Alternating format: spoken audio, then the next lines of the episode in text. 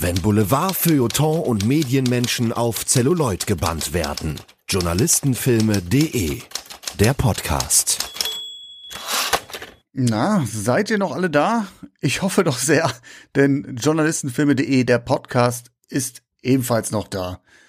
Das Programm ist nicht eingestellt, obwohl die letzte Episode ja jetzt gute, ja, acht, geschlagene acht Monate zurückliegt.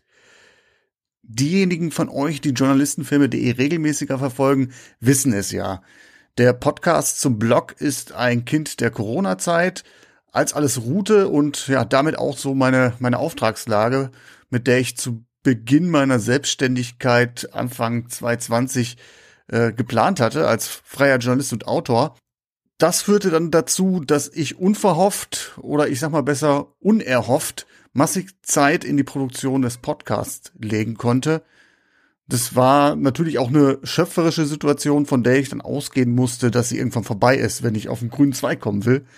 Und ja, schon im Herbst 2021 war es dann so, glücklicherweise, dass mein Business anlief und mir schon schwante, dass die Produktion der Podcast irgendwann so ein bisschen abebben wird. Der Stehsatz, der Audios-Stehsatz, der wurde immer, immer leerer. Und ja, mit Folge 35, die bis zuletzt online steht, zu die Akte war es dazu weit.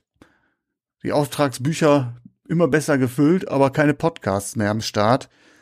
Äh, da blieb dann auch nicht mehr so viel Zeit in dieser Phase für Aufnahmen, schon gar nicht mit dem wahnsinnigen Rhythmus von ja, zwei Wochen, den ich mal so anfangs eingependelt hatte.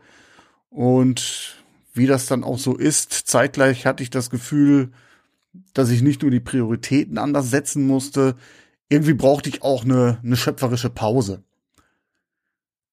Nicht, dass ich keine Lust mehr verspürt habe oder auch gar keine Themen mehr fand, aber jeder, der von euch nebenher so ein Projekt stimmt, der wird das sicherlich nachfüllen können. Und aus der Pause wurde dann, ja, ein gutes Dreivierteljahr und dann schleichen sich auch Gedanken ein, wie will ich das überhaupt nochmal fortführen? Nicht Journalistenfilme DR an sich, das ist unstrittig, das mache ich weiter, aber den Podcast, da steckt nämlich viel Arbeit drin und mir ist klar, es wird immer Phasen geben, die wenig zulassen. Dass dann zwischendurch noch mein Podcast auf Spotify rausgeflogen ist, wegen Inaktivität oder was weiß ich. Äh, das, da, Anfragen da wurden nicht beantwortet und dann plötzlich einige Abos weg waren, das trug dann auch nicht sonderlich zur Motivation bei. Und so steckte ich dann so in einer kleinen Spirale, in der ich dann lange Zeit keine, keine Zeit und Muße gefunden habe, das hier weiterzuführen. Aber, das ist die gute Nachricht, das Feuer ist nicht aus. Ich will weitermachen. Ich glaube, die Nische gibt noch viel her für interessante Gespräche mit GästInnen. Und ich weiß auch, das weiß ich aus Anfragen und Nachfragen von euch, dass es da draußen eine kleine und feine Basis an Menschen gibt, die sich über eine Fortsetzung freuen, die gefragt haben, hey Patrick, was ist los? Geht's denn weiter? Was ist da los? Und euch, die danach gefragt haben, kann ich auch sagen, ihr seid jetzt auch definitiv ein Grund, dass ich den Gedanken an einen stillen Abgang von Journalistenfilme.de beiseite geschoben habe. Ich sage aber auch, ob dieses Feuer so kräftig lodern kann wie noch vor anderthalb Jahren, da muss ich ehrlich sagen, das wird ganz eng. Aktuell produziere ich wieder einige Folgen parallel, so dass ein kleiner Schwung an Episoden kommen wird. Ich weiß noch nicht, in welcher Frequenz es weitergehen wird, ob einmal im Monat, alle sechs Wochen oder vielleicht auch in einem Staffelmodell, dass ich sage, okay, ich nehme jetzt fünf, sechs, sieben, acht Folgen auf, die haue ich dann immer im Frühjahr, im Herbst raus. Dazwischen liegen dann immer Phasen der Produktion. Äh, das, das muss ich einfach mal sehen. Ich hoffe aber, ihr seht es mir nach und äh, haltet dem Format die Treue. Wenn ich so vorgehe, dann weiß ich aber auch, so unregelmäßige Erscheinungen, das ist natürlich Gift für die Sichtbarkeit, für die Algorithmen bei den ganzen Podcast-Hostern. Ähm, umso mehr würde es mich freuen, wenn ihr in dieser Situation eine kleine Wiederaufbauhilfe leistet. Mit Shares, mit Bewertung bei iTunes, vor allem aber auch bei Spotify, wo jetzt wirklich eine große, breite Hörerschaft weggebrochen ist, so mir nichts, dir nichts. Da fange ich jetzt quasi bei Null an. Jeder Stern, jedes Rückkehrer-Abo, jedes Share, das, da könnt ihr euch sicher sein, das weiß ich zu schätzen. Ja, Das soll es erstmal als Intro gewesen sein. Mir war es wichtig, euch einmal mitzunehmen. Ich hätte auch einfach so die neue Folge mir nichts, dir nichts abfahren können.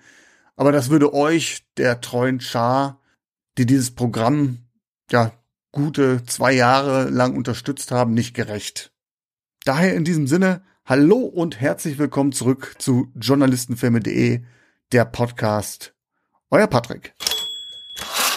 Journalistenfilme.de, der Podcast ist zurück und das ausgerechnet zur Hollywood Saison, zur Hollywood-Saison, erster Versprecher, so lange ist her, dass ich den Podcast aufgenommen habe. Halloween ist natürlich angesagt. Aber ohne Flachs, den, den, Versprecher hatte ich heute auch, weil ich mit Kollegen von äh, Halloween Ends erzählen wollte und habe Hollywood Ends gesagt. Also insofern, das scheint im Moment ein Common Mistake zu sein. Der David ist wieder am Start. Wohl bekannt aus unseren Halloween-Episoden, die wir schon aufgenommen haben, die wir in schöner Regelmäßigkeit aufnehmen. Spötter meinen ja, du kommst ja nur zu Halloween. Wie kann das sein? Ja, das sag ich immer an die Spötter. Das sag ich dir immer, dass ich nur zu Halloween eingeladen werde. Was heißt die Spötter? Aber du machst es ja gerne. Das stimmt. Ja, du bist immer gut vorbereitet in Sachen Horror. Da kann man dich für wecken mittlerweile ja, für. Genau. Ja, War nicht immer so, wenn ich das richtig im Kopf habe. ja, vielen Dank an meine Frau, die tatsächlich großer Horrorfan ist. Äh, und tatsächlich eins unserer ersten Dates war tatsächlich eine Vorbereitung von einem anderen Podcast äh, mit Horrorfilmen. Ah. Da haben wir damals Reanimator geguckt, äh, Rubber und was war das dritte? Das dritte habe ich vergessen. Du bist mit deiner Frau gepodcastest? Nee, wir haben, wir haben irgendwas für irgendein. Ach so, ja, wir, ja, genau, ja, ja. Und, dann hab ich, und ich musste die gucken und weil ich halt wusste, sie, sie mag Horrorfilme, das war, ich glaube, das war das erste Mal, dass sie bei mir war. ah, okay. Ja, dann ist es so schlecht geworden. Aber das lag nicht an den Film. Wir haben zwei Filme heute im Angebot für euch da draußen und zwar aus den 80ern. Letztes Jahr war das eher so eine 90er Nummer, dieses Mal 80er. Ich weiß gar nicht, ob wir uns da so richtig drauf fokussiert haben, gesagt haben, das müssen, müssen 80er Filme sein. Ich glaube, das hat sich so ergeben. Ja, das hat sich so ergeben. Ich, ich hatte ja, ich hatte ja letztes Jahr kurz nachdem wir aufgezeichnet haben, äh, äh den einen Film gesehen und hatte dir Bescheid gesagt und ich habe den gerade gesehen, das wäre vielleicht was fürs nächste Jahr und sagst so, ja, ja, den habe ich auch auf der Liste und jetzt, äh, ich, wo du den anderen ausgegraben hast, keine Ahnung. ich glaube, der lachte mich einfach so an. Ich habe den schon mal irgendwo in meinen Gruselpressen-Paraden schon mal verwurstet, angerissen. Und da habe ich gedacht, ah, den musst du, den musst du auch noch mal gucken und besprechen. Ob das so eine gute Idee ist, das klären wir heute. wir reden nämlich über zwei Filme. Ein, der erste, über den wir reden, das wird ein niederländischer Film sein. The Lift, in Deutschland bekannt, in Anführungsstrichen, als Fahrstuhl des Grauens und The Howling mhm. von 1981. Das Tier heißt er auf Deutsch. Und mein Vorschlag gerade war, dass wir vielleicht mit The Lift anfangen.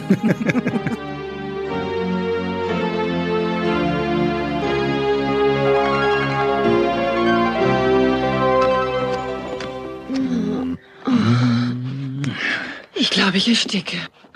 Verdammt, hier ist eine Hitze wie in der Sauna. Also mal wieder viel Lärm um nichts, wie üblich. Ich habe nochmal alles kontrolliert. Das sind wir unseren Kunden schuldig. Soll ich Sie zum Fahrstuhl begleiten? Danke, ich finde ihn schon selbst.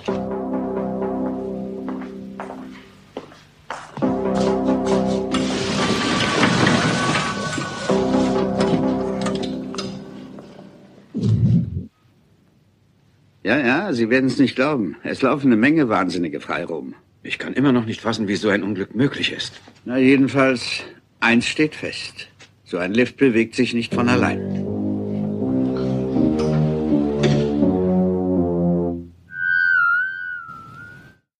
Den sehr guten Film aus den Niederlanden. Ja, du hast gesagt, es war einer, ist einer der wenigen Filme aus den Niederlanden, den du so bewusst gesehen hast, ne? Den und die Flodders, interessanterweise beide vom gleichen Regisseur. Stimmt. ja. Dick Maas, ja, der große Regie-Exporteur Spurlos ist aber nicht von ihm. Nee, Spurlos ist nicht von ihm. Äh, also okay. Nee, nee, er hat keine guten Filme gemacht.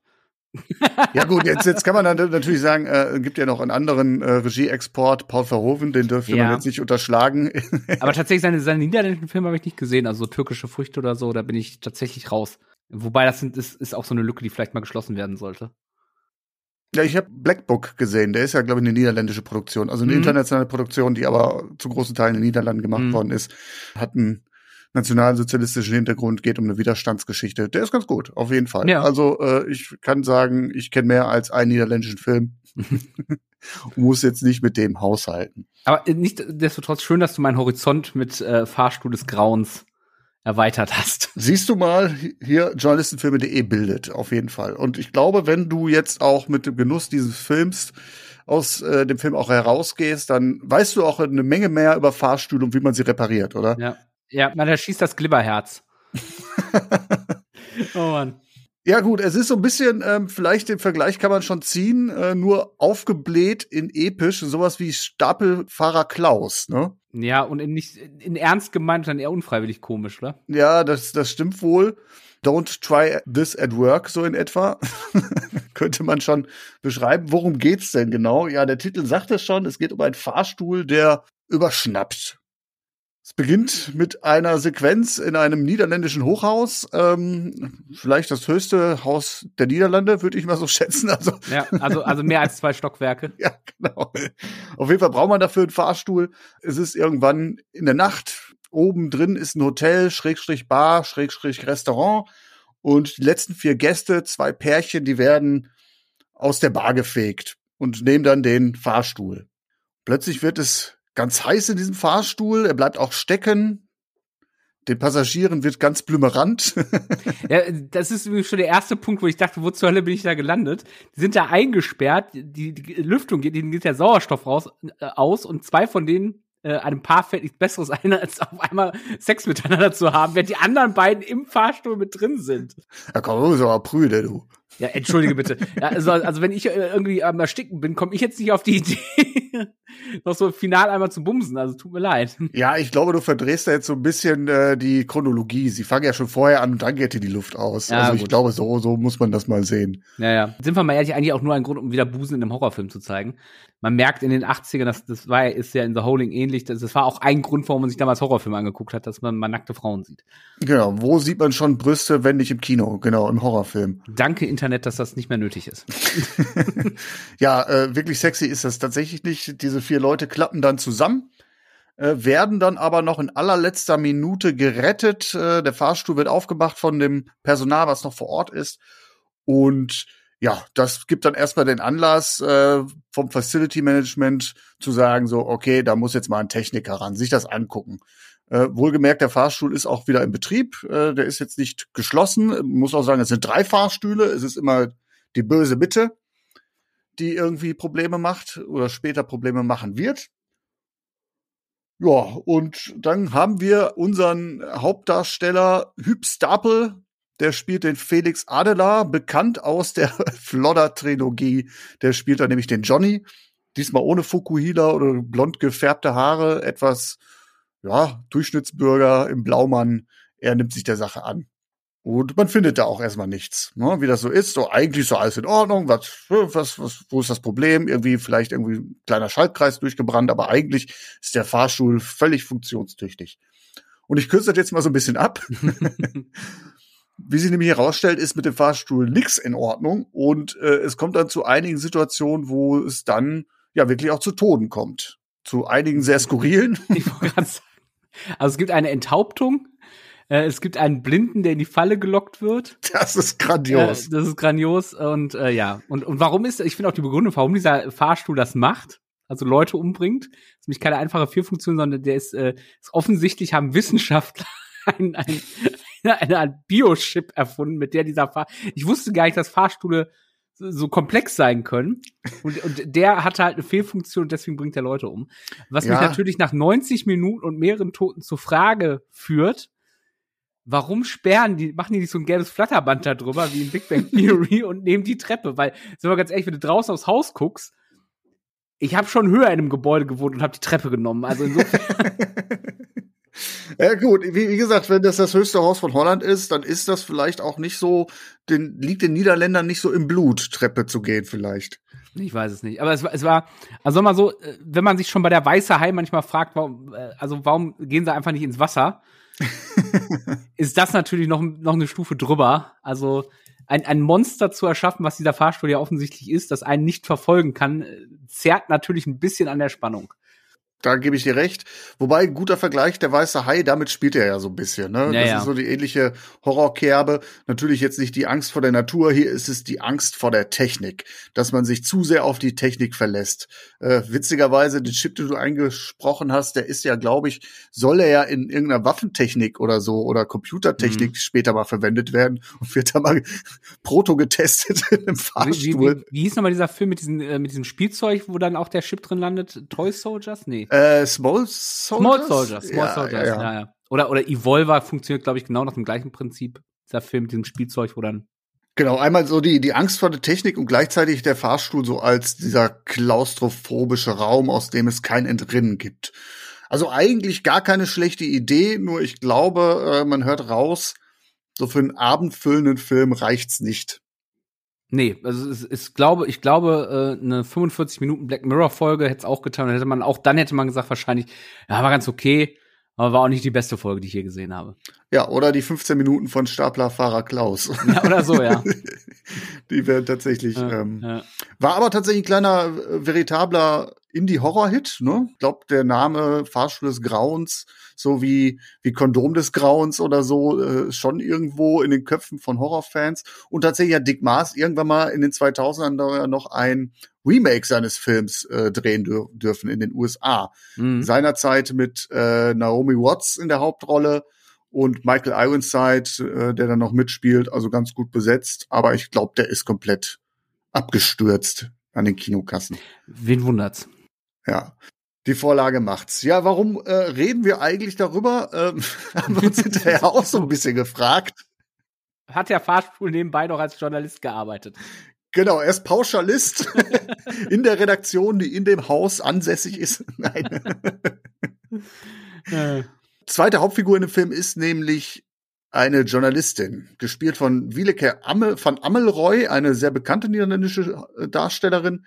Sie spielt die Journalistin Mieke de Beer, die so ab dem ich glaub, zweiten oder dritten Todesfall oder dritten, dritten Unfall, Zwischenfall dann auf den Plan tritt, weil sie durch irgendwelche Informationen rangekommen ist, da ist irgendwas nicht in Ordnung. Klar, natürlich die drei oder zwei Todesfälle, die sorgen für Aufmerksamkeit. Aber sie geht da erstmal so ran nach dem Motto, ja, hm, was ist da mit der Technik in, nicht in Ordnung und ist dann auch auf der Spur von diesem, erstmal äh, auf, auf, wendet sie sich an dieser Firma, wo Felix Adelar, unser Hauptdarsteller, arbeitet als Fahrschulmonteur, um da mit ihm so ein bisschen in Kontakt zu treten. es ist wieder dieser typische Journalistentrope so ein bisschen in diesem Film. Sie ist wieder ein, ein Detektiv. Also es ist äh, der, die investigative Journalistin, das ist die, die versucht, äh, auf allen Wegen ihre Informationen zusammenzubekommen und schreckt auch nicht vor dem Flirten mit Felix äh, zurück.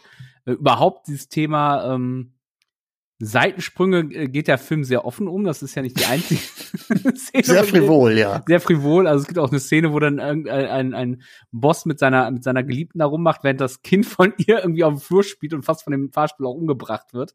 Und ich, wird das Kind nicht sogar ge geschlagen von der Mutter, weil es dann irgendwie, Schallert deftig, ja. ja, und äh, ja, also äh, der, der macht da keinen Halt vor irgendwas, was das angeht. Ähm, es war halt eine andere Zeit, will man sagen.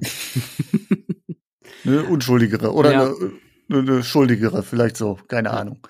Aber wir, wir sehen ja nie, und das ist ja auch so ein fast typisches Ding, äh, gerade wenn, wenn Journalisten aus der äh, schreibenden äh, Schaft gezeigt werden, sehen wir die ja selten beim Verfassen des eigentlichen Textes. Auch in dem Fall sehen wir das ja nicht. Das finde ich, ist mir letztens noch mal so aufgegangen, dass man das so gut wie nie sieht. Sehr selten, ja. Wahrscheinlich auch nicht so spannend, wenn einer sitzt und auf Tasten haut. Genau, also äh, irgendwelche Artikel zu verfassen ist selten telegen, das ist so tatsächlich. Äh, es gibt durchaus natürlich Filme, wo auch der Rechercheprozess gezeigt wird oder halt auch das, das, das Arbeitsschaffen, dann im redaktionellen Umfeld beispielsweise. Spotlight jetzt mal eben aus dem Ärmel geschüttelt. Das genau, ist da ja, habe ich auch gerade dran gedacht. Ja. Aber da geht's dann auch eher so um, ja, dann geht's tatsächlich auch so um diesen redaktionellen Prozess, ne? Also um, Ja. um, um Konferenzen, Absprachen, äh, äh, wann haut man was raus, welche Informationen, sind die geprüft, sind die gesichert, wie sieht die Quellenlage aus und sowas. Und das ist natürlich, und da sind wir wieder bei solchen Filmen, äh, das ist natürlich dann nicht der Fokus, sondern dann sind wir dann eher bei dieser, was ich ja gerade schon sagte, diese in, investigative äh, Geschichte, wo eher diese Detektivarbeit im Vordergrund steht. Also in dem Ja. Fall, wer steckt hinter dem Fahrstuhl des Grauens? Was, was sind da für mörderische Experimente am Start? Das stimmt. Es gibt auch noch nicht mal irgendwie einen Redaktionskontext, dass sie sich nee. vielleicht einmal mal ganz kurz mit ihrem Chefredakteur oder mit ihrer Chefredakteurin austauschen nach dem Motto, guck mal, ich bin da gerade an dieser heißen Story dran oder so. Das gibt's ja durchaus.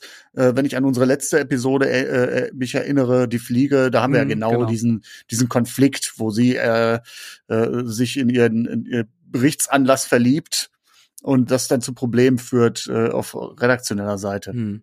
Genau. Genau, das stimmt. Ja, du sagst jetzt so investigativ. Ich würde mal sagen, ja, die Frau hat ihre Hausaufgaben gemacht. Sie kommt mit irgendwelchen Unterlagen an, verlässt sich nicht nur auf Hörensagen, versucht sich da auch hm, mehrere Stimmen einzuholen. Deswegen geht sie ja auf den Felix zu.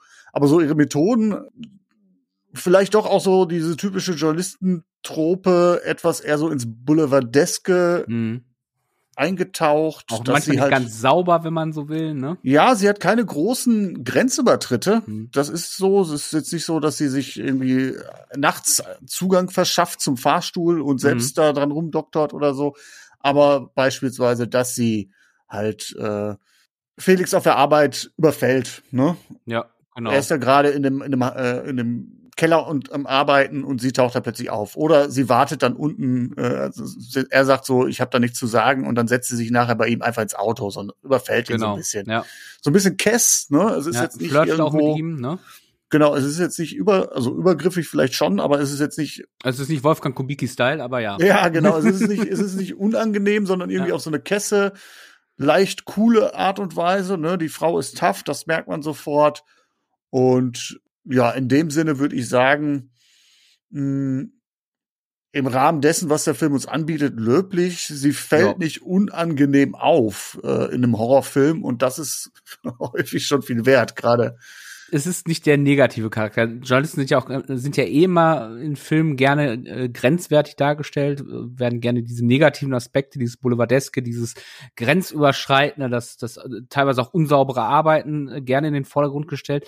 Und tatsächlich kam mir so der Gedanke, äh, äh, wir hatten den Film ja zusammengeguckt, auf dem Rückweg nach Hause ging mir so durch den Kopf, ist vielleicht sowas auch für das teilweise schlechte Bild von Journalisten in der Öffentlichkeit verantwortlich. Diese Darstellung in gerade in Film und Serien, der schmierige Reporter, der Grenzen überschreitet und man eher selten das, wo, wo ich ja sage, da fühle ich mich eher zu Hause und wahrscheinlich du auch, das saubere Arbeiten, sowas wie ein Spotlight. Mhm. Ne? Also ja, wobei das natürlich ide idealtypisch ist bei Spotlight. Ja, genau. Ne? ne? Also äh, klar gibt's auch immer den äh, Klasse, äh, Klassiker in jeder Redaktion. Äh, ich fasse mal einen DPA-Text schnell zusammen und blas den raus.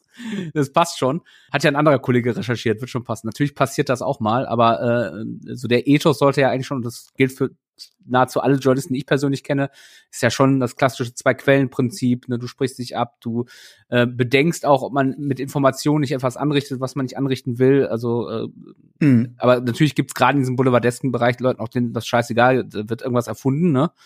Äh, oder im, in der Sportberichterstattung da habe ich manchmal das Gefühl, da werden so, wenn irgendwo ein Trainer entlassen wird, wird einfach gibt's so eine Liste, wer hat denn gerade keinen Job und dann wird das einfach mal rausgeblasen, ohne dass man überhaupt mit irgendjemandem gesprochen hat oder wenn, wenn dann vielleicht mit einer Quelle, so ich habe gehört, der Torwart, äh, hier der Torwarttrainer von äh, meiner Club hat gesagt, der wird das, dann wird er das bestimmt. Ne? Also, ja, ja. Ne, also da gibt's immer so verschiedene Ebenen. Ne? Und, Aber da gibst ja. du dir die Antwort ja so ein bisschen selbst, weil ich glaube schon, das ist ja auch die ganze Grundlage von meinem Blog damals gewesen, dass ich irgendwo schon den Eindruck habe, und dazu gibt es ja auch Studien, dass fiktive Beispiele aus Film und Fernsehen oder Literatur oder Comics durchaus einen Effekt auf deine Berufswahl haben können. Oder auch auf das allgemeine Bild eines Berufsstandes, ne? Polizisten oder ja. Ärzte in Serien oder so. Das, das, ich glaube, das spielt schon eine Rolle, weil die meisten von uns nicht tagtäglich mit Journalisten zu tun haben mhm. ne? Im, im, normalen Alltag. Also was du da gerade ansprichst, das gibt es ja zwei äh, Forschungen dazu, sogar einmal als ja. in den 80ern diese äh, diese Anwaltsserie in den USA lief, auf, da haben sich auf einmal vermehrt Leute für äh, Jura eingeschrieben und äh, Nullerjahren, in frühen Nullerjahren CSI. Hat einen ganz äh, massiven Effekt, dass dann ganz viele Leute auf einmal sich für Kriminaltechnik eingeschrieben haben. Ja, oder die Unbestechlichen aus den 70er Jahren über den Watergate-Skandal, mhm. äh, der dann auch dazu geführt hat, dass viele gesagt haben, so, das ist, das ist mein Vorbild, das, das, äh, das ist das, was ich machen will. Äh, diese Effekte gibt es sicherlich, aber ich mhm. glaube, ähm, dass durchaus dann die realen Skandale eher noch abfärben auf das Mhm. öffentliche Bild, weil ich meine, das ist ja wie, wie bei allem auch. Wenn was funktioniert, dann wird darüber nicht berichtet. Aber worüber wird dann berichtet? Über Medienskandale. Ne? Mhm. Äh, Das ist das, was eher hängen bleibt. Ich glaube, das spielt auch eine Rolle. Das darf man, glaube ich, nicht vergessen. Hm, hm. Ja. Ja, Aber grundsätzlich, ähm, um den Faden dann nochmal aufzugreifen, ja, glaube ich auch. Äh, sie ist da, das wäre ja auch ein leichtes gewesen, gerade in einem Horrorfilm, dass Mhm. sie als Journalistin auftritt, um die ganze Geschichte auszuschlachten. Und du siehst ja nie irgendwie, dass sie sagt so, boah, jetzt gehe ich damit raus. So, das ist, das ist der Skandal schlechthin. Sie recherchiert die Geschichte ja zu Ende sozusagen. Mhm. Dahingehend ist es dann doch wieder so eine sehr löbliche, überraschend, ja, ordentliche Figur. Jetzt muss man aber auch sagen, sie ist, sie ist nicht die Hauptfigur in dem Film. Sie ist eigentlich irgendwie so ein bisschen die, Ja. die Sparringspartnerin, damit äh, Hüb Stapel nicht alleine irgendwie da rumkrebsen muss. Ja. Und es gibt auch, auch positiv zu erwähnen, finde ich, es gibt keine, keine Liebelei zwischen den beiden. Ne? Gut, Ja. Felix ist ein verheirateter Mann, aber Das stört hier in dem Film ja alle nicht. obwohl er zu Hause ja auch irgendwie, äh, das, das, der Alltag geht ihm ja auch auf den Keks und das Kind ist auch irgendwo ja etwas schwierig und die Frau ist genervt und so. Äh, also nach der Logik des Films müsste er eigentlich mit der Journalistin in die Kiste gehen. Eigentlich schon, ne? Und, und vor allem müsste, müsste, müsste, es, müsste es dann auch so abgetan werden, wie, ja, das ist ja völlig normal und äh, es geht auch zu seiner Frau, das ist ja überhaupt kein Thema. Also, also, weiter geht's. Ja, ja. Aber ähm, äh, was ich tatsächlich noch ganz lustig fand, war das Ende. äh, da kommt nämlich dieser Professor, der diesen Chip erschaffen hat und er schießt den Fahrstuhl. Das ist schon großartig, weil er dann diese Platine, wo das drin ist, wo dieser Chip drin ist, einfach zerschießt und dann rächt sich der Fahrstuhl im Sterben quasi und er hängt ihn an einem Stahlseil. Das ist, das ist schon so drüber, dass es wieder sehr lustig war. Tentakelhaft schießt da noch so ein Stahlseil raus und zieht den mit in den, Ab äh, in den Fahrstuhlschacht. Ja, also er hat seine Momente, aber viel zu selten gestreut über Für den Film. 90 ne? Minuten. für 19 Minuten äh, darauf zu warten, dass er einmal jemand enthauptet wird. Und dafür sind wir ja eigentlich ja hier als Horrorfans, dass da Ja. mal was passiert. Ja, dafür gibt er nicht so viel her und journalistisch jetzt ehrlicherweise auch nicht so viel. Außer, dass es mal eine löbliche Ausnahme von der Regel ist. Ja. Ja. Wobei in der Hinsicht ist ja auch der zweite Film äh, ganz gut. Ne? Da, da ist ja auch der, der, bis auf den Produzenten halt dieser Fernsehshow, äh, äh, ist das ja auch eigentlich eine relativ löbliche Darstellung von journalistischen Inhalten.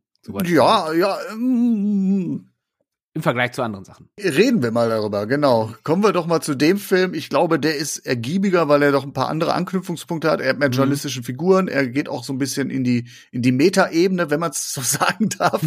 Zumindest kann man eine Metaebene aufziehen. Mhm. Wir reden dann jetzt im zweiten Teil über The Howling von 1981. Tier. Das Tier.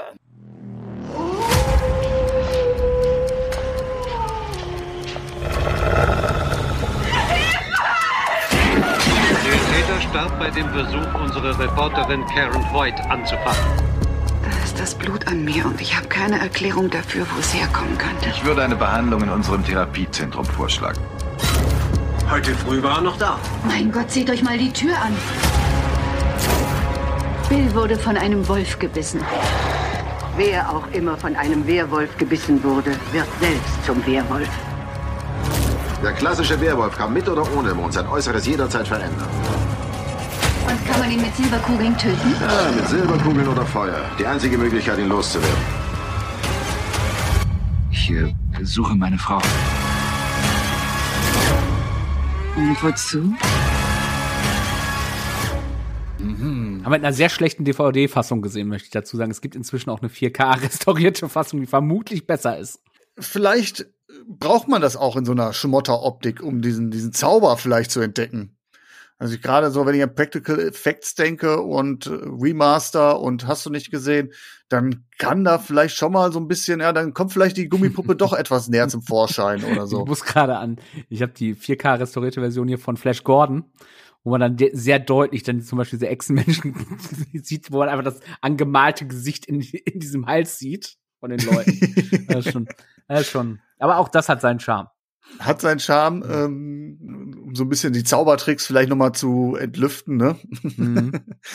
Aber äh, ich fand das jetzt eigentlich dem Anlass ja, geboten, absolut. Okay. Hat mich jetzt nicht gestört. Ich hatte ja wirklich überlegt, ob ich mir die, die, die äh, 4K-restaurierte-Fassung noch kaufe. Vor, vor, Vor der Aufnahme, ach, wenn du mir schon eigentlich schon gesagt hast, ja, so doll ist der ja eigentlich ja, auch nicht. der Jetzt Punkt, ist auch genau. verrückt.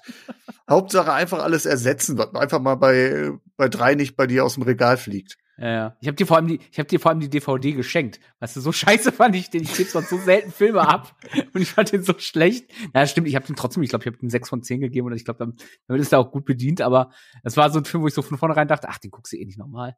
Und da komme ich. Und dann kommst du und dann musste ich ihn doch nochmal gucken.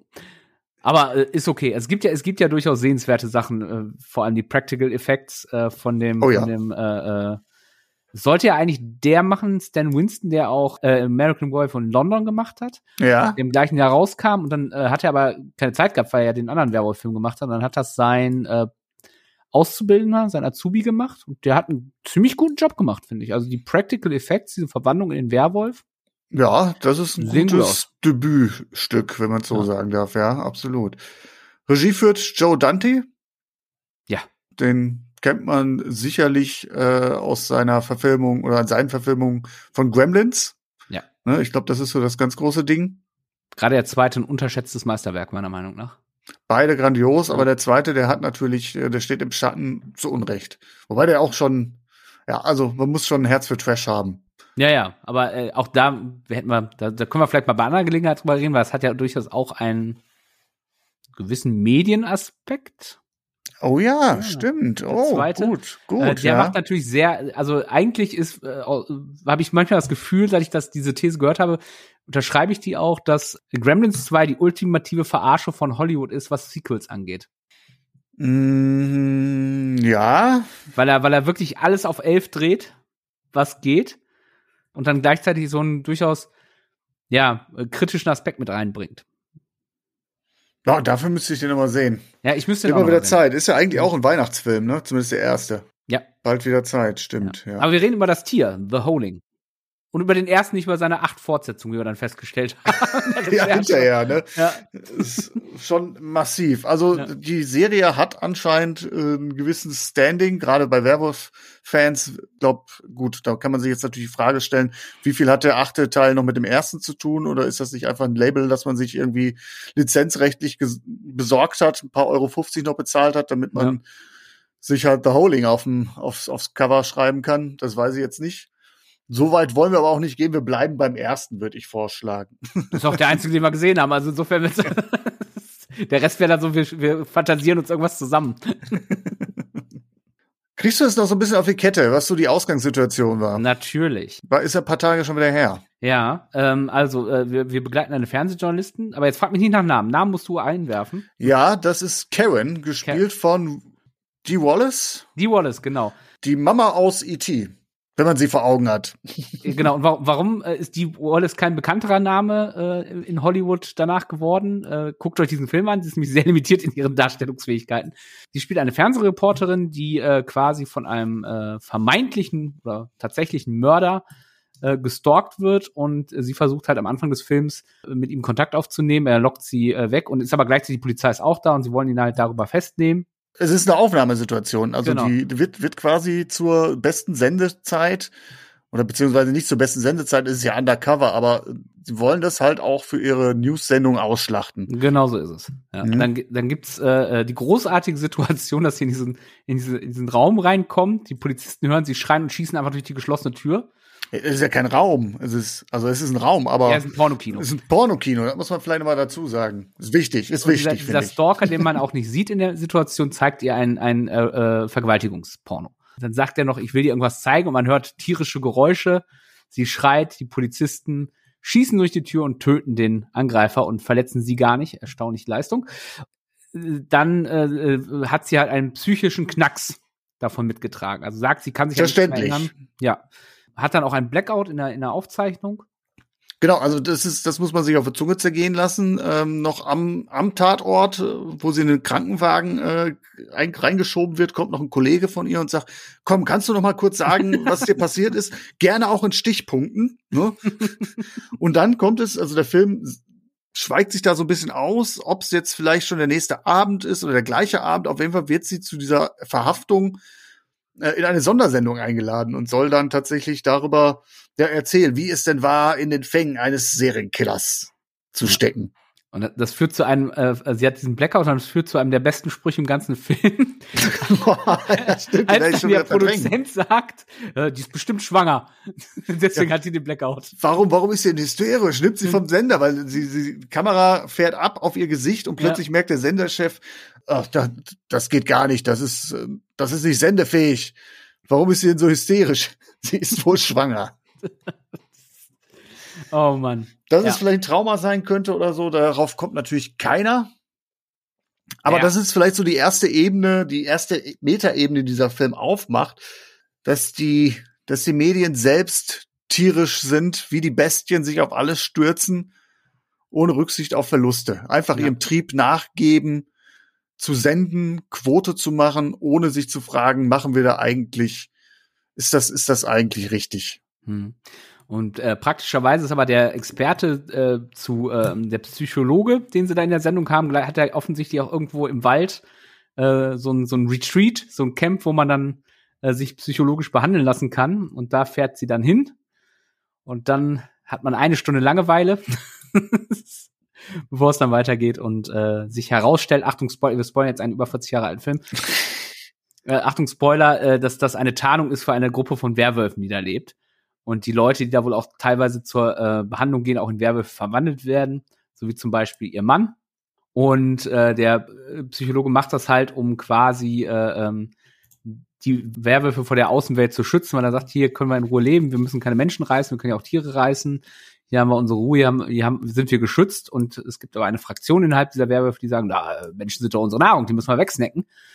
Und äh, das ist halt auch ein Konflikt innerhalb dieser Community, der dann am Schluss offen bricht. Das ist auch gerade ein ziemlicher logischer Konflikt. Wenn sie doch eigentlich einen Retweet haben, wo sie nicht auffallen möchten, dann ist dieser Dr. Wagner erstmal so mediengeil, dass er sich andauernd in irgendwelche Sendungen reinsetzt. Ne, wir sehen ja gerade in der Exposition Ja, als irgendwie müssen die das Ding ja finanzieren. Meinst du, mit ein paar, ein paar äh, scheinschwangeren Journalisten geht das? Ja, und dann tatsächlich, dass man sich dann Anti-Art-Genossen, also nicht Werwölfe, sich ins Camp holt. Das ergibt aber keinen Sinn. Vor allem, weil der Dr. Wagner doch eigentlich sagt, man will doch, äh, also wir wollen A, erstmal nicht auffällig sein und B, wir wollen uns nur von Tieren ernähren und dann holen sie da erstmal eine schöne, saftige Journalistin rein, die vielleicht die Rückfälligen unter den Werwölfen triggern könnte.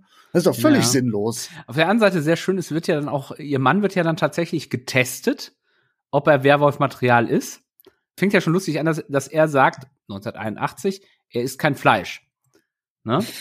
Äh, nee, und er jagt nicht, oder wie war das? Nee, er, äh, nee, gar nicht wahr. Er sagt, ein Kumpel, nee, Fleisch ist er, glaube ich, schon, aber er sagt, äh, nee, er verzichtet auch, glaube ich, auf Burger ja, stimmt. am Grill. Und dann, und dann wird er doch am, äh, erzählt doch der eine, äh, von die schon länger da sind und stellt sich nachher raus, einer von den Werwölfen ist, äh, fragt ihn noch, ob er, was er denn von Jagen hält. Und er sagt, nee, nee, also ein Kumpel hätte mal gejagt, seitdem redet er nicht mehr mit dem. Nur um dann zehn Minuten später mit denen auf die Jagd zu gehen. Zieht er mit dem durch den Wald, ey, das total geil zu finden, die Leute, die, die Tiere da abzuschießen. Also quasi, er wird dann getestet, ist er denn würdiges Werwolfmaterial? Und stellt sich raus, ja, er wird von der Femme Fatale der Werwolf-Gang verführt. Oh Gott, ja, stimmt, die habe ich auch schon wieder verdrängt. Ja, das Animalische ist da noch in ihm drin. Ja. Genau. Spoiler, man sieht auch wieder nackte Frauen. Surprise, surprise. Dafür hat man sich doch extra auch eine Dame, die du angesprochen hast, reingeholt. Mhm. Buba Weller, also so ein bisschen so Vampirella-Verschnitt, Ja. die äh, einfach nur da ist, sich mit dicken Dekolleté ins Bild Genau. zu schälen. Völlig, völlig übersexualisiert. Und eben auch nicht mehr. Also, also heute könntest du sowas nicht mehr machen. also heute wäre das vermutlich irgendwie ironisch gebrochen oder da wäre halt mehr als, als äh, zwei Brüste, die das Bild verraten. Elisabeth Brooks ist das. ja. Leid, leider Dame. schon gestorben. Marsha Quist heißt die Rolle in dem Film. Ja, und dann, äh, also wie gesagt, wir hatten ja gerade schon das Phänomen bei, bei The Lift, äh, dass wir gesagt haben, dass das wäre halt für, das hätte kürzer sein können, trotz 90 Minuten, und das gilt leider für The Holding auch. Der, ich sagte gerade schon, der Mittelteil ist extrem lang und langweilig, weil dieser Film macht dieses, tut so, als müsste man rätseln, was da eigentlich los ist. Ja. Gut, das ist natürlich unfair einem Film, der jetzt 40 Jahre ist und wo man natürlich vorher auch weiß, dass es ein Werwolf-Film ist, äh, das vorzuwerfen. Aber man, man, es ist natürlich völlig klar, dass da irgendwie die Werwölfe unterwegs sind und da ist nicht groß Gerätsel. Und insofern fand ich diesen, diesen sehr langsamen Aufbau dann auch sehr anstrengend. Ja, was vielleicht hinzukommt, ist, dass viele Werwolf-Filme so funktionieren, ne? Mhm. Am Anfang hast du irgendwie eine Situation, der Mond scheint, Wolfsgeheul, plötzlich ist irgendjemand tot oder irgendjemand wacht irgendwie nackt auf einer Waldlichtung auf, Mhm. weiß nicht, wie ihm geschieht und dann wird irgendwie 30, 40, 50 Minuten einfach nur rumgerätselt, obwohl alle eigentlich nur darauf warten, dass sich irgendwann mal was verwandelt hier in diesem Film. Mhm. Dafür sind wir doch alle da. Das wollen wir sehen. Und nicht wie irgendwie Leute dann, ja, ach, wo kommen denn die Kratzer auf meinem Rücken her? Ja. Hi, hi, Ja, ja, heißer, hm. Keine Ahnung. Keine Ahnung, ja, genau. Interessanterweise, ähm, kleiner Exkurs zu Werwölfen. Ich habe tatsächlich jetzt ähm, mehrere Werwölfe-Filme in diesem Monat gesehen. Ich habe Werewolf by Night gesehen von, von äh, Marvel, der ist nicht so dolle. Aber dann habe ich zum Beispiel zwei gesehen, die ich, äh, die da ähm, mehr rausmachen. Äh, The Wolf of Snow Hollow, Mhm. äh, sehr guter Film über einen, einen, einen Wolf, der halt in einer kleinen Stadt mordet und dann quasi in die gleiche Kerbe schlägt auch, ah, wie heißt der denn nochmal? Ähm, guck gerade in meine Unterlagen. Äh, ich komme nicht drauf. Ist auf Amazon Werewolf is In, basierend auf dem Spiel. Mhm. Äh, die beide gar nicht mehr mit diesem, mit diesem Rätsel, ist es ein Werwolf, was passiert da, äh, äh, und mit diesem quasi diesem einzigen klassischen Trope, den ja, und das, das macht ja Werwölfe auch so ein bisschen uninteressant. Es ist ja eigentlich immer nur diese, was ja auch der Film anspricht, äh, The Holding, äh, das Tier im Menschen. Ne? Ja. Das nicht mehr durch das, durch den, durch der, die den rationalen Verstand kontrolliert wird, ne? äh, hervorbricht. Und die machen damit interessantere Sachen. Okay. Also sind beide auch nicht überragend, aber beide machen, sind zumindest, der eine ist sehr unterhaltsam, Werewolf is In, der andere ist halt spannend und unterhaltsam und ein bisschen weird. Die machen halt, äh, die haben verstanden, dass dieses, dieses Rätsel-Werwolf und diese Trope, diese, diese, diese, diese Metaebene, das ist das Tier im Menschen, halt ausgelutscht ist und äh, ähm, halt auch nicht mehr zieht, ne? Weil es ist, es ist halt ein Minimalaspekt, der jeder heute den, den mit einem Satz erklären kann, sondern ist auch gut. Ja, das stimmt. Also da ist nicht viel Bandbreite in der, Ja. in der, in der Metapher, die da drin liegt. Das stimmt. Ich finde das ja immer sehr witzig äh, in What We Do in the Shadows.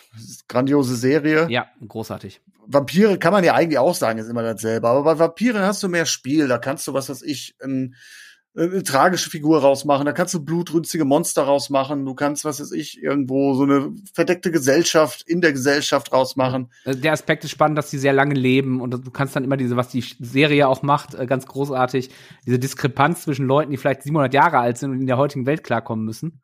Ja. Und, und völlig weltfremd da durch die, durch die Gegend mirandern. Und, und das ist, du hast halt einfach mehr Möglichkeiten, da was rauszuziehen als bei einem. Genau, das stimmt. Und in dieser Serie gibt's ja auch hin und wieder mal Begegnungen mit Werwölfen und die sind Ja. einfach nur einfach tumpes Großartig. Gangmaterial, ne? Immer diese Idioten. Jetzt haben sie Ja. uns schon wieder auf den, auf den, in den Vorgarten geschissen, so nach dem Motto.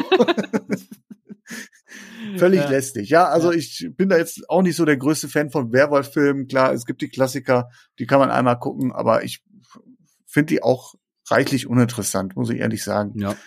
An sich, Stichwort Rätsel. Wir haben ja jetzt über die Hauptdarstellerin geredet, nachdem sie gerettet wurde, fast umgebracht wurde, in dieses Camp kommt. Da hat sich für sie ja die journalistische Arbeit erledigt. Aber Genau. es gibt ja noch zwei Stellvertreter, zwei Arbeitskollegen Genau. von ihr, die tatsächlich dann investigieren. Ja, die direkt erstmal in das Apartment des vermeintlichen Mörders einbrechen. das ist auch so geil. Hast du das Flatterband gesehen? Nee, nee. Schnell, bevor die Polizei kommt. Da haben wir den Grenzübertritt, den wir in The Ja. Lift jetzt nicht gesehen haben, der, stimmt, auf den man eigentlich äh, wetten könnte beim, Ja. beim Bullshit-Bingo. Ja, aber das, das fand ich dann auch sehr lustig. Dass, das, und das ist, ich glaube, dass das, ähm, das ist mir tatsächlich, als ich vor, vor einem Jahr das erste Mal gesehen habe, ist mir das gar nicht so bewusst aufgefallen, weil ich natürlich auch nicht mit dem Fokus auf journalistische Arbeit geguckt habe. Aber natürlich ist das total geil, dass die einfach in dieses Apartment einbrechen, alles anfassen, Fotos machen und dann auch noch äh, wieder sich rausschleichen. Das ist natürlich großartig. Auf der anderen Seite muss man natürlich sagen, dass das äh, beide äh, dranbleiben. Also es, es ist ein Paar. Ähm, sie macht tatsächlich eher die journalistische Arbeit und er ist eher der Supporting-Charakter. Und Ja, der Kameramann oder so, ne? ja, ich glaube, er ist Produzent oder so ich weiß es nicht. Und äh, arbeiten auf jeden Fall alle im gleichen äh, TV-Sender äh, wie, wie äh, Dee Wallace äh, oder wie ich sie nenne, die, die, die nicht weinen kann. arbeiten und, und die machen dann tatsächlich, die kommen dieser ganzen Geschichte dann auf die Schliche, dass das Werwölfe sind. Muss leider auch den Preis dafür bezahlen. Stimmt. Ja, wobei du sagst, äh, sie kommen ja auf die Schliche. Es gibt ja sehr, sehr lange in diesem Mittelteil, wo Mhm. wir viel in diesem Camp sehen, da werden sie halt immer wieder mal so zwischengeschnitten. Nicht andauernd, aber die haben noch so zwei, drei Szenen, wo sie recherchieren und sie reden ja auch einmal mit diesem Dr. Wagner, um sich O-Töne zu holen nochmal und dann kommen sie halt auch in der, in der Buchhandlung, glaube ich, dem Werwolf-Mythos auf die Schliche und sprechen dann auch mit dem Ladenbesitzer, ne, das ist auch der, Mhm. der in Gremlins mitspielt, der, der Nachbar. Stimmt, stimmt. Das ist der, das ist der Nachbar, ja, der, der in Gremlins 2, der, der in Gremlins 2 gegen diesen Batman Gremlin kämpft auf der Straße. Genau, genau. Der Ja. ist das, der dann auch natürlich, er ist, äh, ihm gehört der Laden, er kennt natürlich auch jedes Buch in- und auswendig. Das ist natürlich so. Das wäre vielleicht was für äh, Bibliothekenfilme. Könnte man mal drüber reden. Aber ähm, ja, und dann werden dann Bücher aufgemacht und dann gibt's irgendwelche Darstellungen, altertümliche von Werwölfen und so. Und das ist natürlich so auch deren Funktion, dass sie die Fragen stellen, die wir uns, wenn wir jetzt nicht schon tausend Werwolf-Filme gesehen hätten, Mhm. stellen würden. Ne? Dass sie den Mythos nochmal etablieren, dass es die gibt. Und dann haben sie eigentlich alles auf dem Tisch, alle Fakten, sie haben alles gelesen. Und dann kommt dieser Hilferuf von Karen aus dem, aus dem Wald. Und dann bricht die Freundin auf und eigentlich müsste man meinen, sie wissen ja eigentlich, wie der Hase jetzt oder wie der Wolf da läuft. und dann sagt der, sagt der Freund von ihr, sagt dann so, ja, du fahr mal schon mal vor, ich muss jetzt erstmal meinen Arbeitgeber fragen, ob ich mir einen halben Tag frei nehmen kann, aber da wird schon nichts sein. Ja, die, die, die brechen irgendwie mittendrin unbegründet diese journalistische Arbeit tatsächlich nach, ab, diese Re Recherche, die, die, die findet bis zu einem gewissen Punkt statt und dann findet sie halt nicht mehr statt und es wird auch nicht begründet oder so, dass das, ob, ob da irgend der, der Fernsehsender gesagt hat, ja, kümmere dich mal um, weiß ich nicht, äh, ein Kind, das in der U-Bahn geboren wurde oder so, keine Ahnung, sondern es, es, äh, äh, es findet einfach nicht mehr statt. So, und, und dann auch diese Entscheidung, so man hat dann offensichtlich das Rätsel fast gelöst, es gibt diese Bedrohungslage eventuell, wobei man natürlich argumentieren kann, der Täter ist ja tot vermeintlich, auch wenn er weg ist, die Leiche. Und sie das wissen. Da kommt ja, Ja. auch noch hinzu, dass sie ja, Ja. zwischendurch im Leichenschauhaus sind. Ja, ja. Ja. Aber da sind wir natürlich wieder bei einem Film von 1981. Natürlich würdest du das heute so machen, gäbe es natürlich diesen Typen, der sagt, scheiße, ne, das ist, das ist mir gruselig, ich hol mir jetzt erstmal Silberkugeln. Ne? Also äh, diese Metaebene wird halt 1981 nicht aufgemacht, warum auch, ne? Aber äh, ich finde es halt einfach faszinierend, dass da so, so, ach so, ja, dann äh, fahren wir da mal hin und äh, so völlig unvorbereitet und äh, auch dieses Thema, die Leiche ist weg, das ist ein neues Rätsel, das aufgemacht wird, ist Ja. egal. Ne? Also das ist tatsächlich ein bisschen unsauber geschrieben. Ja, wobei, das kann ich schon wieder nachvollziehen, weil es geht ja darum, dass sie plötzlich selbst betroffen sind, ihre Freundin ist in Gefahr und ihr Auftrag ist ja eigentlich ein ganz anderer Anfang. Sie sollen eine Reportage oder einen Bericht noch machen im Nachgang zu dieser Verhaftung des Serientäters oder der Erschießung des, des äh, Serienkillers und dass sie halt, das ist ja ihr Auftrag oder ihr Anliegen bei Dr. Wegner, dass der noch so ein bisschen was aus der Psyche erzählt. Mhm. Das ist ja das, was sie eigentlich verfilmen wollen. Und nachher geht's ja dann eher tatsächlich darum, dass sie, ja, dass sie plötzlich persönlich betroffen sind und Hilfe leisten. Ja. Und Fahren ja nicht mit der Kamera hin. Stimmt, die fahren einfach so hin. Oh, gut, der, der Freund kriegt dann nachher den panischen Anruf von seiner Freundin und äh, besorgt sich vorher noch die Silberkugeln. Also die Transferleistung war er dann doch noch in der Lage zu leisten. Ja, und dann gibt's ein eigentlich ganz schönes Finale, weil dann hat man sehr viele Werbeverwandlungen, Ja, schön Action. das ist 80er Jahres Schlock, wie man sich wünscht. Ja. Genau, aber guter Schlock. Ja, guter Schlock, Technisch 30 guter Minuten Schlock. eher, super, absolut, ja. Wäre eine gute Black Mirror-Folge gewesen. ja, es ist, es ist halt leider wirklich so. Äh, ähm, es gab noch eine Szene, auf die, die wollte ich mal kurz zu sprechen kommen, weil ich die so, äh, weil ich da jetzt noch mal drüber nachgedacht habe. Es gibt, es gibt eine Szene, wo äh, zwei der, also äh, die Wallace und eine Frau, die sie in diesem Camp kennengelernt hat, zusammen im Wald äh, ein Bad nehmen in so, einem- in so einem Bottich.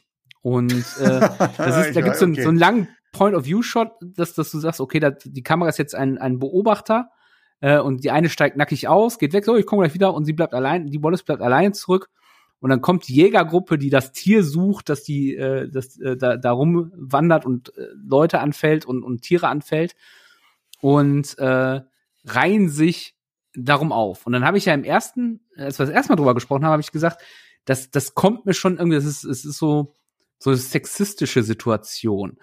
Jetzt habe ich nochmal drüber nachgedacht und tatsächlich ist es eher so eine Situation, äh, das ist ein Rudel Wölfe, das die, äh, das seine Beute ins Visier nimmt. dieses Verhalten. Ne? Das ist ja Okay. eigentlich, das ist ja eigentlich ein, also das sind ja, wir wissen ja nachher, dass das alles Werwölfe sind, die da stehen und auf der Jagd sind. Jetzt nicht nach ihr, aber das, sie ist ja quasi im, im, im Kontext dieses Films am Ende die Beute. Diese Werwölfe. Ja. Und, und sie bauen sich um sie herum auf, starren sie an, wie ein Stück Fleisch, ne? Natürlich auch äh, in einem sexualisierten Kontext vielleicht, aber wenn du drüber nachdenkst, ist es tatsächlich eher dieses, sie ist unsere Beute und wir visieren sie an. Und wir spielen mit unserer Beute, wie Tiere. Ja, ja, aber ich glaube, das eine schließt das andere nicht aus. Nee, nee, nee, also, klar. dass es durchaus dieser sexualisierte Kontext Ja, auch sein kann. Natürlich ist beides, ne? Natürlich, und da sind wir natürlich wieder bei diesem Ne, klassischen, bei diesem Trieb. ja, bei diesem klassisch, klassischen Werwolf-Trope, ne? Trieb Ja. und, und äh, Tierhaftigkeit, ne? Natürlich auch im sexuellen Sinn.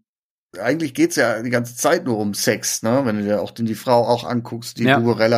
Die den Mann verführen Ja, will und wo so. sie sich dann be- beim Geschlechtsakt in Werwölfe verwandeln. Vom Feuer.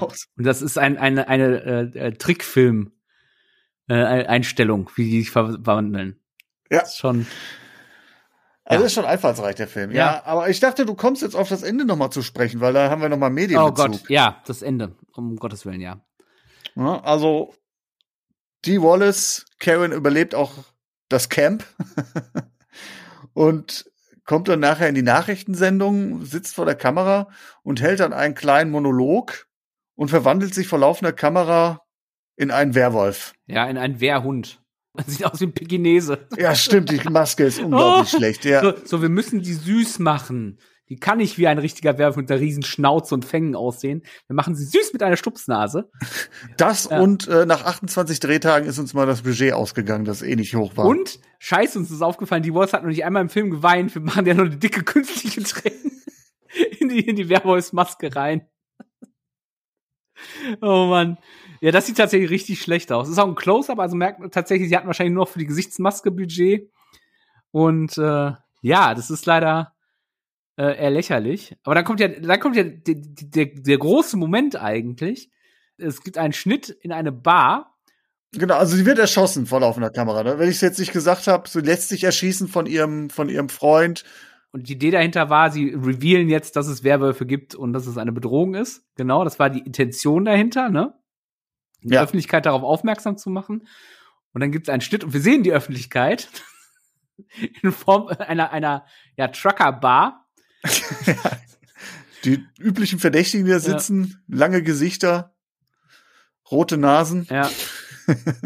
Ein wenig Hirnschmalz vermutlich. Die dann äh, darüber reden und äh, das quasi als äh, Fake News, würde man heute sagen, abtun. Äh, ja, ja, ähm, da bin ich mir nicht ganz schlüssig. Na, die Deutung kann man natürlich machen, so nach dem Motto, was im Fernsehen gezeigt wird, ist ja eh Stuss. Mhm. Ich könnte da aber auch drin sehen, der eine sagt ja auch so, ja, mein Gott, Werwölfe, letztes, letztes Mal war es ein UFO. Ja, genau. Na, dass es so eine gewisse Abgestumpftheit ist. Weil da wird jemand vor, vor laufender Kamera erschossen und alle sitzen da und zucken mit den Achseln, ne? Mhm. Also ich glaube, das könnte man auch so sehen. Mhm. Vielleicht, weil wenn man, wenn man das dann auf das ganze große Ganze dreht, um die Medienkritik, auf die Medienkritik münzt, dann könnte ich mir vorstellen, dass es dahingehend gemeint ist. Mhm. Ja. Ja, so kann man es natürlich auch sehen, dass man es umgekehrt sieht. Ne? Ähm, äh, natürlich muss man auch sagen, dass die amerikanischen Medien natürlich auch anders funktionieren als, äh, als, als deutsche Medien. Also es auch immer noch jetzt gibt's natürlich ähm, für gewisse Medien, je nachdem was, also du wirst, glaubst natürlich eher was, was in der FAZ steht, als in der Bild. Ne? Um das mal so plakativ zu sagen. Oder im Fernsehen glaubst eher was, was in der Tagesschau, na, wenn sie in der Tagesschau, weiß ich nicht, äh, äh, Jan Hofer in Werwolf verwandelt, dann ist das vermutlich realer, als wenn das Als bei Galileo Mystery. Gal Galileo Mystery, genau. Also, also es ist natürlich immer der Kontext, aber natürlich funktionieren die, die äh, amerikanischen Medien auch im Fernsehen gerade viel boulevardesker als bei uns. Genau, und die waren auch schon in den 80ern weiter als bei uns dann, wo das Privatfernsehen ja eher dann in den 80ern angefangen hat. Genau. Ich glaube, das ist hier tatsächlich so ein bisschen dieses höher, weiter, schneller, blutiger Prinzip, was hier kritisiert wird. Mhm. Ja, dass eigentlich schon alles gesehen wurde und gezeigt wurde. Ich meine, letzt letztendlich musst du überlegen, was ist das eigentlich für eine Aufnahmesituation? Man schickt eine Mitarbeiterin in eine Gefahrensituation, damit man Quote machen kann. indem man die Verhaftung live verfolgt. Also allein, dass, dass, dass sie ihre Mitarbeiterin da in diese, in diese Lage versetzen, das ist ja amoralisch hoch 10. Ja. Gut, vielleicht könntest du mir jetzt auch argumentieren, was wirst du für ein Journalist, wenn du nicht daran denken würdest, daraus eine Geschichte zu machen? Ja, ja und vor allem auch noch, wenn, weiß ja nicht, was vorher passiert ist, vielleicht hat die Polizei sie auch gebeten zu helfen. So nach dem Prinzip Zodiac, dass man halt auch die Live-Schalte zulässt. Ja. Ne, also. Was ja damals schon wunder wunderbar funktioniert hat. Genau, ich wollte sagen, es muss nicht die richtige Entscheidung sein, aber vielleicht war das ja die Intention, dass das äh, quasi äh, äh, zuerst gesagt wurde, der Stalker will was von dir, wir wollen den äh, verhaften äh, nimm mit dem Kontakt auf und dann das natürlich dann der Fernsehsender sagt, das, dann nutzen wir das natürlich aus, ne? Hier schöne schöne Effekte, die wir da ausnutzen können, ne? äh, ja, ja, ja, schwierig.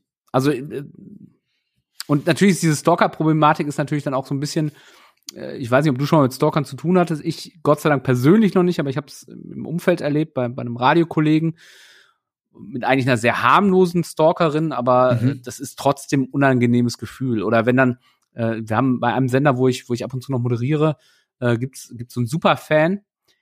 Äh, und dann ist das schon gruselig, wenn der, der ist auch so ein bisschen, äh, ähm, äh, das ist manchmal so ein bisschen komisch. Der schreibt ja an so Mails so, äh, hallo, äh, äh, Herr Müller, schön, dass, dass Sie wieder moderieren, ne?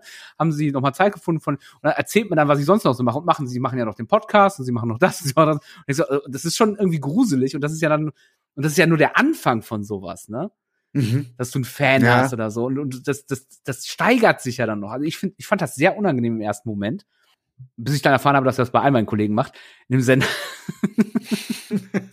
Wir schon was eingebildet. Äh, aber, aber natürlich, aber natürlich der andere Kollege, der dann diese Stalkerin hatte, das ist dann schon, das nimmt dann schon so unangenehme Dimensionen an, ne? Also wenn dann so ja, okay. unbeholfene Flirtversuche per Mail kommen und, ne, weil, weil es gibt ja immer diese Diskrepanz wenn du selber Medienschaffender bist, das, das ist bei YouTubern genauso, das ist bei allen, die in der Öffentlichkeit stehen, ein breites Publikum erreichen, man gibt selber was raus von sich. Die Leute wissen Dinge über einen, können das auch zurückspiegeln und du hast dir gegenüber im 2-2 einen sitzen, der glaubt, dich zu kennen und du hast aber jemanden dir gegenüber, den du gar nicht kennst und überhaupt nicht einschätzen kann, ne? Und das ist halt komisch, ne? Ja, aber die Rolle habe ich mir auch so ein bisschen Gedanken gemacht, so ein Stalker, aber so wie du das jetzt erklärt hast, da steckt ja wahrscheinlich auch nicht viel Rationalität hinter. Nein, nein. Was ich dann natürlich auch sehr merkwürdig finde, warum sucht er sich denn jetzt gerade jemanden aus als, als Ziel, die in dieser Öffentlichkeit steht, wo er doch davon ausgehen muss, dass sie äh, darüber berichtet, dass sie vielleicht verfolgt wird, verwandt ist, was auch immer. Ja, aber aber ich glaube, das geht dann glaube ich zu weit. Nein, genau. Also ja. also da da äh, kommt bei ich glaube bei Stalkern sehr viel Selbstbetrug mit rein, ne, dass man sich da irgendwie eine Beziehung zusammenfantasiert, die vielleicht gar nicht da ist äh, und und ähm, dass das so funktioniert. Also Rationalität, glaube ich, kann man von diesen kann man in dieser Situation nicht erwarten. Ja, und ich glaube auch von diesem Film, um vielleicht da eine Schleife drum ja. zu binden. Es ist natürlich, also wenn wir jetzt hier über Medienkritik reden, dann. Das ist kein Nightcrawler. Ja, es ist kein Nightcrawler, es ist auch, es ist ein Horrorfilm.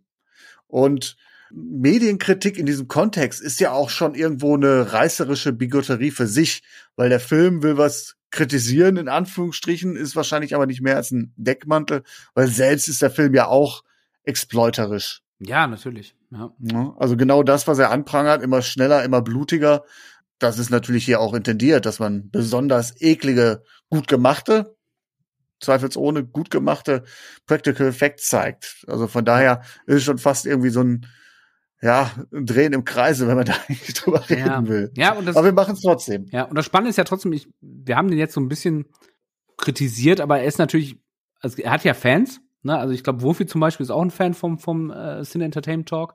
Schöne Grüße übrigens ja, hier an dieser Stelle, genau, Florian. Liebe ne? Grüße. Äh, aber es ist, äh, ist natürlich ein Unterschied, in welchem Zeitkontext betrachtet du es. Natürlich ist der 40 Jahre danach einfach veraltet, auch in der Erzählstruktur, aber natürlich in den 80ern, wenn du die, die da sind wir wieder beim Thema Practical Effects, so geile Practical Effects hast du dann vielleicht noch im vergleichbaren Horrorfilm in American Werewolf in London und dann wird es schon sehr dünn 1981 in einem ja. Horrorfilm vergleichbare Effekte zu sehen. Dann, dann fällt dir vielleicht noch Alien ein, und vielleicht noch Jaws, also der weiße Hai. Und dann fällt mir jetzt spontan mehr Filme, die deutlich schlechtere Practicals haben. Ne? Wobei ich für 80er, früher 80er Horror kein Experte bin. Es geht hier um die Schauwerte. Ja. Um die, um die Fleischbeschau. Ja. ja, da fällt es dann auch nicht so auf, wenn die Wallace, Wallace nicht weinen kann. Also das hat mich wirklich komplett. Nachdem mir das einmal aufgefallen ist, dass die so mit einem Gesichtsausdruck durch, diese, durch diesen Film geht und jedes Mal, wenn sie, wenn sie erschrocken, ängstlich, traurig, irgendeine Emotion spielen muss, einfach damit völlig überfordert ist. und, und tatsächlich auch interessanterweise sie mit ihrem, mit ihrem Filmmann gefühlt so keine wirkliche Chemie hat, obwohl das ihr echter Mann ist. Fand ich auch sehr stark. Ah, echt? Ja, die waren verheiratet zu dem Zeitpunkt. Oh Gott. Und noch ich nicht so lange. Also schlimmste, schlimmste Leinwandchemie, die ich schon seit langem gesehen Ja. habe und dann, oh Gott. Ja, okay. Äh, dann guck dir nicht den neuen äh, Halloween-Film an. Da haben wir ein Liebespaar, was eine noch schlechtere Leinwandchemie hat, aber das liegt dann vor allem eher am schlechten Drehbuch. Ähm, ja. Ja, da bin ich aber auch schon vorgewarnt. Ja, wobei wir können ja gleich noch mal kurz reden. Also, äh, ich fand ihn nicht so schlimm, wie alle gemacht, ihn gemacht haben. Ich fand, er hat ein paar sehr interessante Ansätze und tatsächlich, was ihm dann eher äh, in die Kandare fährt, ist dann ähm, hinten raus was vermutlich der Eingriff der Produzenten, die gewisse Sachen nicht durchziehen wollten. Und äh, das leider wirklich teilweise schlimme Drehbuch, was die Dialoge angeht. Aber Okay. an, so, so scheiße ist er gar nicht. Er ist besser als Halloween Kills. Also man kann natürlich äh, den, den Vorgänger noch gucken, aus journalistischer Perspektive. Den habe ich ja mal besprochen vor zwei Jahren, als er in die Kinos kam. Mhm. Da spielt nämlich ein Journalistenpärchen eine Rolle, die ihren eigenen True Crime Podcast haben und Mhm. dann Michael Myers in der Klapse aufsuchen, um, zu, um ihn zu interviewen und damit eigentlich erst alles, alles schlimmer machen. Der werden auch direkt bestraft dafür. Äh, Genau. Ich überlege gerade war. Ja, wie gesagt, in Halloween Ends gibt's einen, gibt's einen, gibt's einen äh, Radiomoderator, der äh, sehr brutal stirbt. Äh, hat aber auch verdient, er redet mich falsch ins Mikrofon. Also er redet nichts Falsches, sondern er redet falsch ins genau, er hat das Mikrofon. Mikrofon zu tief hängen und für die Art von Mikrofon eigentlich auch falsch rumhängen. Also er hat, er hat da so ein Startmikrofon und redet aber frontal da rein, anstatt in den, in den eigentlichen, und auch ins obere Ende. Was übrigens interessant war, ich habe heute, ich arbeite ja beim Radio, ich habe heute, das habe ich das einem Kollegen aus der, aus der, äh, aus der Audioproduktion erzählt und er sagt so, ja und? Kenne ich hier von hier auch, hier gibt's auch Kollegen, die das so machen. Ich sag, alles klar, ich habe nichts gesagt, der Film ist doch realistisch. alles zurück. Aber da muss ich mal gucken, ob ich den Screenshot finde. Das ist doch, glaube ich, ein guter Social Media Post. Ja, mach das. Gut. Halloween 2022. Diesmal eher, eher lau, würde ich sagen. Ja. Was die Ausbeute betrifft. Da waren die beiden Episoden davor doch ergiebiger inhaltlich und auch gerade auch filmisch noch ein bisschen besser.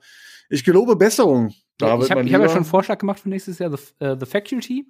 Äh, der, Ja. der ja zumindest ein, ein, äh, ein, ein, eine Schulzeitungsjournalistin drin hat. Schülerzeitung, sehr Schülerzeitung. schön. Schülerzeitung ist super unterrepräsentiert auf meiner, in meinem Blog. Das, das können wir mal im Hinterkopf halten. Mhm. Generell Schülerzeitungsfilme, da bringst du mich auf Ja, was. mach's noch Gilmore Girls.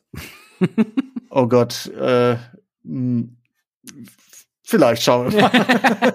dann, dann bringe ich auch direkt meine These unter. Meine Frau guckt das gerade noch mal. Äh, dass das beste Pärchen wären äh, Rory und Paris. Meiner Okay, du Meinung nach. guckst fleißig mit. Ja, ich äh, zoome in und rein und raus. Ich, Dann kannst du ja mal einen Gastbeitrag schreiben. Was hältst du davon? ja, dafür muss ich ja schreiben. Ich habe doch gerade gesagt, dass ich beim Radio arbeite. Es gibt einen Grund, warum ich beim Radio arbeite und nicht bei der Zeitung. Aber deswegen lade ich dich auch gerne ein. Immer wieder gerne. Kannst sabbeln. Genau. Du hattest ja noch The Fog vorgeschlagen für nächstes Jahr, ist ja auch mit Radiobezug. The Fog könnte man tatsächlich machen. Das Ja. wäre natürlich auch wieder mal schön. Das ist dann eher so dieses Lokalradio, ne? Ja, ja. Also was heißt, das ist ja fast Hobbyradio, wenn ich das so Äh, ja, also äh, ich das Lo- NRW-Lokalradio zum Beispiel ist durchaus professionell aufgestellt, als die Kollegin da in ihrem Ja, Blog ich glaube, ihre Senderlizenz, die reicht auch nur von äh, Ja. Straßeneingang, äh, Stadteingang bis zur Küste. Aber da könnte man natürlich auch mal über die Radiolandschaft in den USA reden, die ja nun auch ganz anders ist als die in Deutschland und wo dann solche Sender auch äh, interessanter sind. Schülerzeitung und Lokalradio in den USA. Am Beispiel von zwei Horrorschinken. Das ist doch, das ist doch, das sind Aussichten. Es ist jetzt aber fies, dass die Leute noch ein Jahr warten müssen. Aber gut. Eine Entscheidung. Wer weiß, vielleicht kommt es nächstes Jahr wieder anders und wir gucken irgendeinen Schmotter. Ja, das stimmt. Kann sich dann hoffentlich auch keiner mehr dran erinnern. Ja. In dem Sinne, David, Ja, war Patti. super, hat Spaß gemacht. ja, fand ich auch. Und äh, ich hoffe, euch da draußen ging's ähnlich. Ich wünsche euch eine gute Zeit. Halloween steht vor der Tür, Floskelwolke frohlockt. Und äh, wünsche euch noch eine gute Zeit mit gruseligen Filmen. Ob Journalisten dabei sind oder auch nicht, sei euch überlassen. Macht's gut. Bis dahin. Tschüss. Tschüss. Besucht journalistenfilme.de auch auf Facebook und auf Twitter.